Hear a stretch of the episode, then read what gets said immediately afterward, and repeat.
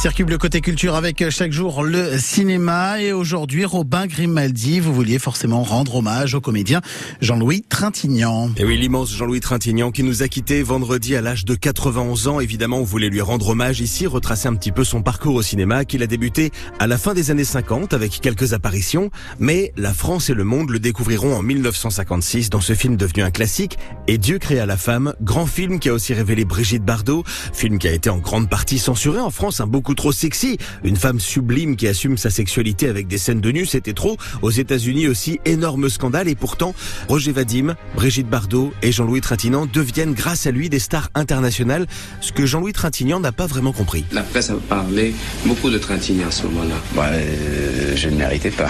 Pourquoi vous ne le méritiez pas? Parce que j'étais pas bon dans le film. Et alors pourquoi la presse a parlé de vous? Bah, je sais pas. Pour des mauvaises raisons, certainement.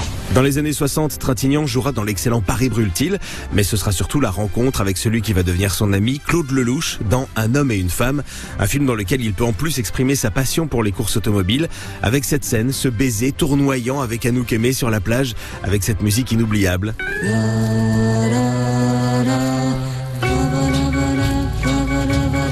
Claude Lelouch qu'il retrouvera en tout pour sept de ses films. Ils resteront amis jusqu'au bout.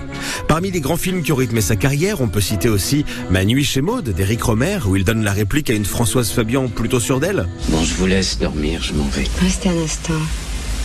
S'il vous plaît. Vous y tenez vraiment? Bon, eh ben, partez, rentrez chez vous, partez. Au revoir. Au revoir, je suis confus. Non, excusez-moi, ne vous vexez pas, on m'avait dit que les gens ici aimaient à se faire prier. Moi, quand je dis oui, c'est oui. Et quand c'est non, c'est non. Si je veux qu'on parte, je dis partez. Trintignant qui voulait pas être une star, il a refusé des grands rôles d'immenses cinéastes. Il a dit non pour Rencontre du troisième type de Spielberg, non à Apocalypse Now de Coppola, mais il est dans un film de Stanley Kubrick puisque vous l'entendez dans Shining. Oui, oui, bah j'ai pas dit que vous le voyez, hein. vous l'entendez, parce que c'est lui qui double Jack Nicholson en français. Eh bien, ça tombe à pic, c'est exactement ce que je cherche en ce moment. J'ai un nouveau très gros roman en préparation et Cinq mois de tranquillité, c'est tout ce que je demande. La carrière de Jean-Louis Trintignant est immense. Il s'est jamais vraiment arrêté de tourner. Il a tourné avec Jean-Pierre Jeunet, Enki Bilal, Jacques Audiard. Son dernier film date de 2019 et c'était pour son grand ami Claude Lelouch dans le film Les plus belles années. Mais il a fait aussi beaucoup de théâtre, un peu de réalisation. On a tous de beaux souvenirs avec Jean-Louis Trintignant. On voulait ici lui rendre hommage et lui dire qu'il va beaucoup nous manquer.